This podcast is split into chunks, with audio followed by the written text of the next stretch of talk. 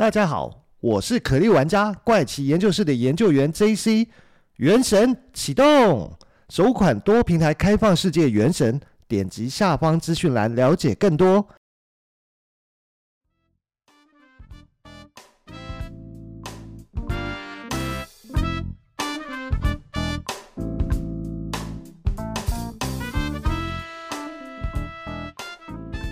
欢迎收听怪奇研究室，我是研究员 JC。那这一集呢，要跟大家聊聊哦，在十七世纪哦，汉人移民台湾之前哦，台湾岛上其实就居住着一批的原住民啊。那这些台湾的原住民呢，各自拥有各自的起源传说哦。如果我们看一下维基百科上面的记载哦，根据所谓的语言学。考古学还有文化人类学等等的研究推断啊，台湾的原住民啊，在台湾的活动已经大概有八千年的一个时间这么长。那台湾的原住民呢，在遗传学跟语言学上面的分类呢，他们是分属于南岛民族跟南岛语系啊，就是和菲律宾啊、马来西亚、印度尼西亚、马达加斯加和大洋洲的南岛民族的族群哦，有一个密切的关联。那么最早开始有关于台湾原住民的记录是什么时候呢？目前可以追溯到的大概是在一六零三年，在明朝的时候，在陈第撰述的《东番记》为最早具体描述台湾原住民的一个文献哦，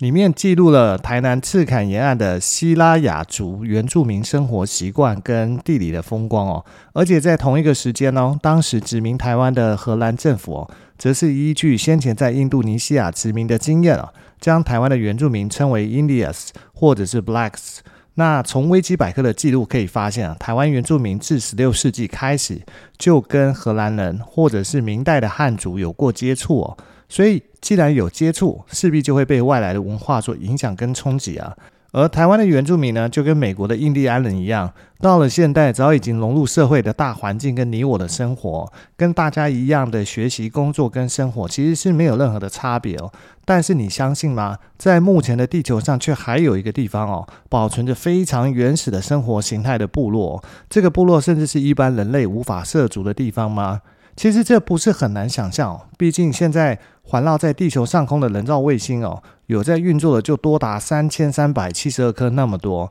对地球而言哦，大部分的地理位置哦，透过这些在地球上空的卫星观察，几乎可以说是没有看不到的地方啊。换句话说，就是地球上的每个角落都有人类探索的足迹哦，但是就唯独这么一个地方哦，除了卫星能探索以外，那人类是没有办法进去探索，也就是被称之为世界上最后的原住民跟原始部落。这座岛上呢，存在着六万多年历史的一个部落，他们呢自己与世隔绝哦，过着原始啊、舒服惬意的生活。他们对所有的外来者都怀有敌意哦。一旦有外来的人入侵哦，他们就会拿着长矛、弓箭跟石头作为武器哦，那挥舞着手上所有的武器来吓阻外人进入岛上哦。那使用暴力来吓阻外人进入岛上，是他们为了确保自己的生活不受干扰的方式啊。不过一旦他们遇到武力太强大的外来队伍哦，他们也是会选择躲进深山丛林中哦，来避免跟外人接触哦。这个地方呢，就叫做北哨冰岛。而北哨兵岛又被称为北圣蒂内尔岛，这个小岛呢，位于印度孟加拉湾的安达曼群岛之中哦。它的主权呢是属于印度哦，但是却又与印度本土哦隔海相望。这一座岛呢，它的长约十二公里，宽十公里，总面积是五十九平方公里啊，看起来非常接近一个正方形。岛上的地势平坦哦，最高的海拔只有一百二十二公尺哦。整座岛几乎全部被绿植给披覆啊，那资源非常丰富啊，非常适合人类生存哦。不过这边的海域的气候多变，每年的季风气候会一直从四五月延续到十一月哦。在这段期间的海浪会特别的高哦。不过因为岛上没有天然的港口啊，岛的周围也都是天然的珊瑚礁啊，所以非常不利于船只的靠近啊。你只能够在一定距离以后停泊，那再用小船只、小呃类似小舟的方式把人给载运到岛上啊。而生活在这边的居民呢，也就被称之为哨兵人了。有科学家认为啊，哨兵人可能是第一批从非洲走出来的智人后代哦。那个时候的地球的海洋并非一望无际哦，他们的祖先呢，可能就是沿着海岸线慢慢慢慢的迁徙到了这片土地哦。不过随着后来地球的地壳变化，海水开始上涨啊，所以哨兵人也就被困在这座小岛上，从此跟世界啊外界啦失去了联系啊。那生活在北哨兵岛上的哨兵人呢，可以说是从未经过现代文化的一个影响跟洗礼啊，是目前世界上唯一一个没有被现代文明所接触过的群体啊。生活在岛上的居民呢，他们每一个人都是精瘦黝黑啊，个子不高啊，平均身高大概只有一百五十公分上下左右啊。岛上的居民们除了这腰部会绑一条腰带以外啊，他们其实没有穿任何的衣服哦。他们的生活呢，就是靠狩猎跟采集为主哦。他们既不会农耕，也不会制造金属类的器具哦。不过他们有自己的语言，但是他们的语言呢，即便是离北少冰岛最近的岛屿居民哦，也完全听不懂他们的语言。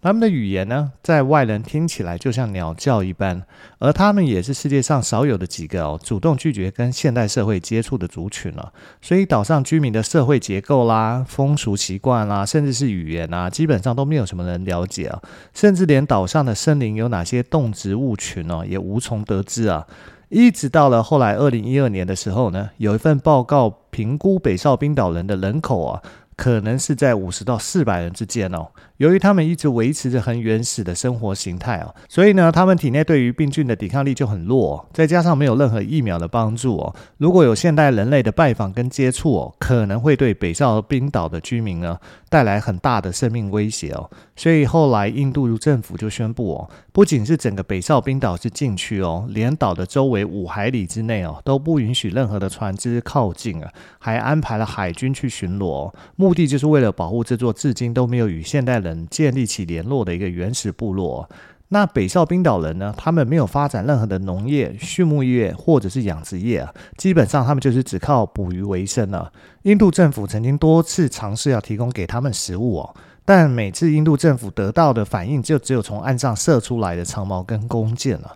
但是呢，透过研究这些武器哦，印度政府发现了一件事。那就是所有的长矛跟弓箭呢，既然都是石器所制造的，因此呢，北少冰岛被认为是地球上为数不多的原始人类之一哦。那么，这么排斥与现代人接触的北少冰岛居民是怎么被外界所发现的呢？其实是当时东印度公司的一艘海洋测量船哦，叫做勤奋号啊。就是勤奋号呢，有一次在经过北少冰岛时呢，船上的测量队伍就发现岛上有零星的火光啊。这也是有史以来第一次提到北绍宾岛的记录哦，但是当时的测量队伍并没有暂停行程去进行调查。在此之后呢，十几年之间也有不少路过的船只哦，发现岛上有火光哦，但是大家都是继续自己的行程哦，没有人停下来去研究北绍宾岛上面是怎么一回事啊。这主要的原因呢，就跟前面提到北绍宾岛的地理环境哦，因为四周都是珊瑚礁啊，所以船只无法靠近啊。但是呢，就在一八六七年的夏天。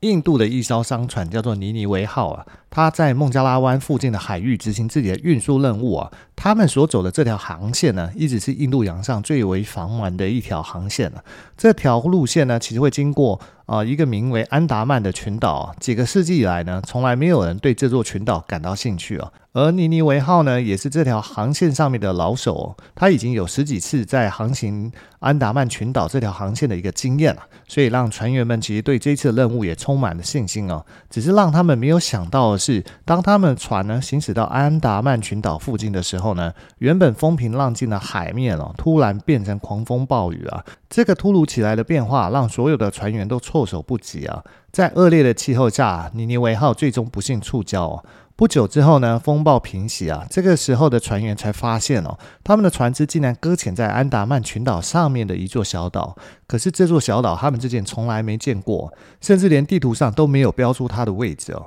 这就意味着之前从来没有外人进入过这里啊。那船员们呢，透过初步的观察发现哦，这里的沙质非常的原始哦，植批茂盛啊，没有生活上的垃圾，也没有火焰燃烧过的痕迹啊，可以说毫无任何现代文明存在这里的痕迹啊。但是因为这个时间接近傍晚，他们没有办法，只能在这边临时建立一个营地哦，那等待着救援人员来发现他们的足迹啊。第二天一早呢，这些船员们本想走出营地勘察一下附近的环境啊，顺便收集一些必要的物资哦，没想到。呢，突然就遭遇到了袭击啊！就是只看到一群身材矮小，但是皮肤黝黑的人，浑身赤裸，手里拿着石头做的长矛啊、弓啊、箭啊，还有一些非常原始的武器哦，向着他们冲过来啊。本来船长呢还想跟他们沟通哦，但是没想到根本就沟通不起来，就是因为他们的语言不同嘛。那没多久的时间呢，原住民就动起手啊。但是呢，这些船员们也不甘示弱，就拿着可以使用当做武器的棍棒啦、跟石头啦，跟他们打了起来哦。那也不知道打了多久，那把他们击退了以后，又等了多久之后，才等到了海上救援队哦，把这些船员全部救出来啊。从此之后呢，船员们就将这座岛屿命名为北哨冰岛。不过，北哨冰岛的居民一定没想到，这一次的冲突不但打破他们原本安宁的生活，还让他们的生命受到了严重的威胁。后来，时间到了一八八零年了，印度成为英国的殖民地啊。当时英国海军呢，有一位叫做莫里斯·维达尔·波特曼的军官哦，他担任安达曼群岛的一个主管的官员哦。当他听说北哨冰岛有这么一个从未与外界联络过的一个部落，他马上就萌生了想要探险的一个念头。那还试图跟岛上的部落取得联络。于是呢，他就带了一支探险队伍踏上了北哨冰岛。结果他只发现了一些小路跟没人居住的一个村落。为什么登岛后原来的岛民都不见了？原来是莫里斯他们登岛的动静实在是太大了，吓到原住民啊！所以原住民呢，通通都躲进了丛林深处哦。不过莫里斯他可不甘心就这样子回去哦，于是他展开地毯式的搜寻哦，在几天后让他搜寻出一个家庭哦，这是一对夫妇和四个孩子啊。于是莫里斯就将这六个人带离了北哨冰岛。但他万万没想到的是，那对夫妇被带离北少冰岛后不久，就因罹患疾病而去世哦。发生这样的情况后，莫里斯赶紧让人把四个孩子送回岛上，同时为了表达自己的歉意哦，还特地准备了很多的物资啊，送到岛上去哦。不管莫里斯一开始他的初衷是想要做研究呢，还是要进行文化交流，但是因为他贸然的将原住民带离熟悉的环境啊，就是一个错误的决定。因为要知道，这些原住民他们的家是原始的森林啊，而且他们从来没有跟外界接触过。对现代人类的疾病哦，可以说是极度的缺乏免疫力跟抵抗力哦。也许只是我们一般的感冒，对这些原住民可能都是非常严重的疾病啊。虽然他及时的将四个孩子送回岛上，并做了补偿，送了不少礼物哦。可是呢，这也让四个孩子可能带了不少的病菌回到岛上。这些对于岛上的原住民而言，可能都是致命的病原体啊！而且莫里斯这次的科学探索，不知道会让多少北少冰岛上面的原住民哦，患上那个严重的疾病啊！所以后来有人推测，就是因为莫里斯的这次行为哦，让北少冰岛的居民哦，对外界如此的排斥啊！后来呢，印度有一名囚犯哦，在运送到监狱的途中逃走。他靠着临时组成的木筏漂洋过海，登上了北少冰岛的海滩啊。结果没想到，在几天之后，一支搜查队啊，在北少冰岛的海滩上就发现了他的遗体啊。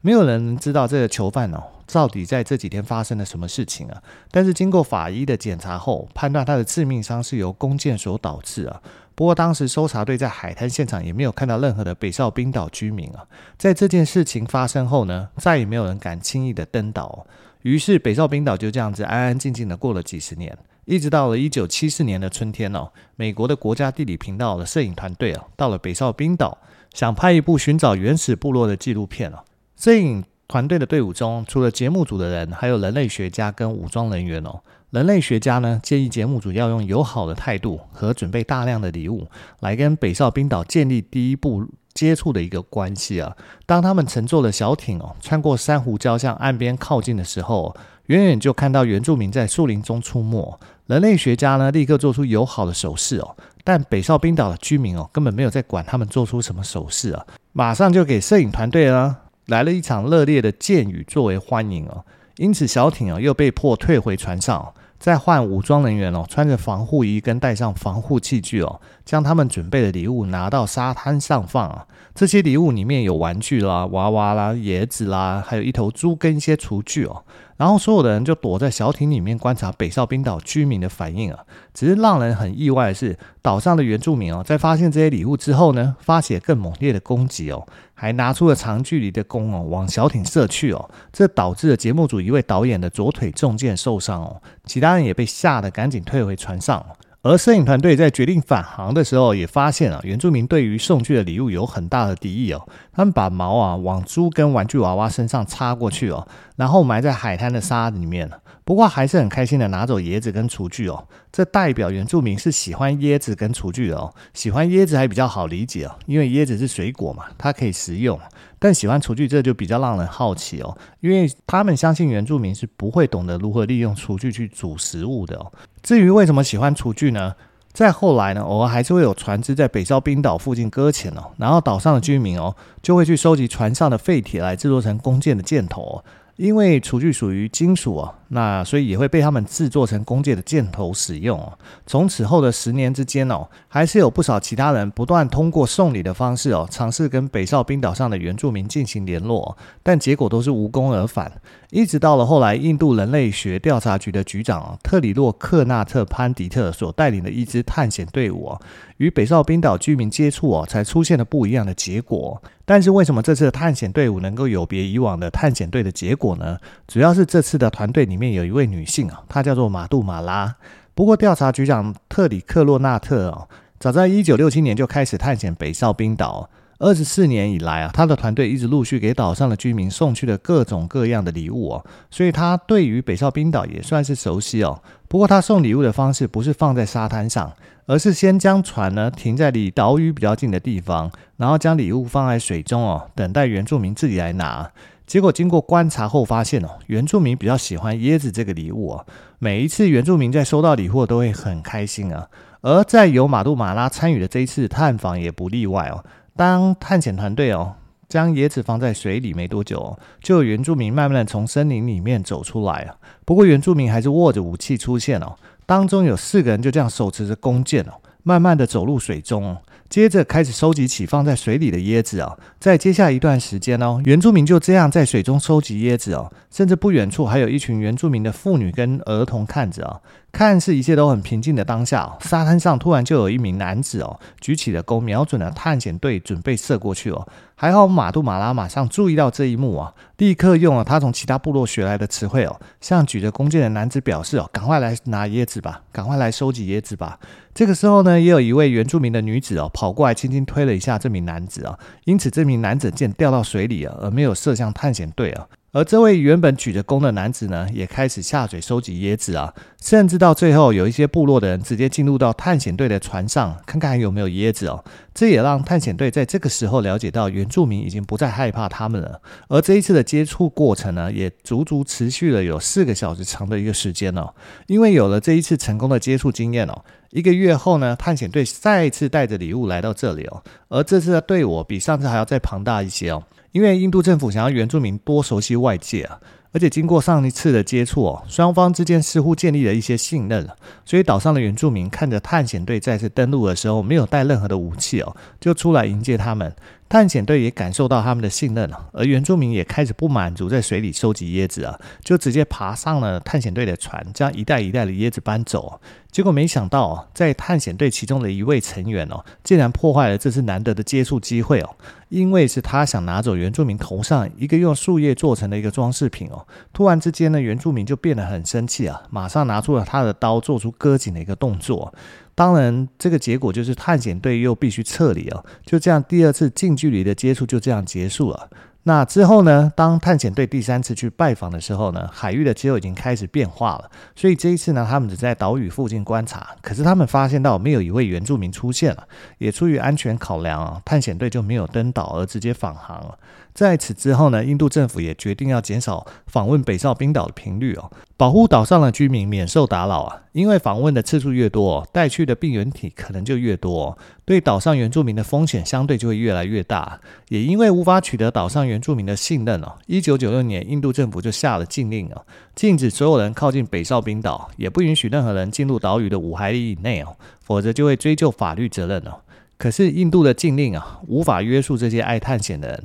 偏偏就有一位呢，来自美国的传教士违反了印度政府的禁令啊，因为他认为这座没有文明的原始岛屿哦，如果能将基督教传到岛上，帮助原住民相信主的话，会是一件多有意义的事哦。于是，在二零一八年的十一月哦，这位美国的传教士叫做约翰·艾伦州，雇了七位渔民哦，送他前往北哨冰岛。约翰跟渔民成功的避开了海军的巡逻，到达了北哨兵岛的附近哦。这时候，约翰自己划着小船登岛啊。而他为了跟岛上的原住民拉近距离哦，他自己也把衣服脱光哦。不过原住民根本不吃他这一套。那眼见想要打成一片的方法不管用，约翰只能先离开北哨兵岛。不过这次的失败呢，并没有把约翰给吓跑，反而让约翰越挫越勇。而且在他的日记里也清楚地记录当时他经历了哪些事情哦。没有多久哦，约翰就再一次的出发前往岛上。就在靠近岛上的沙滩处哦，他发现有一间小屋跟一些独木舟啊。于是呢，就在他要上岸的时候，几个脸涂成黄色的原住民哦，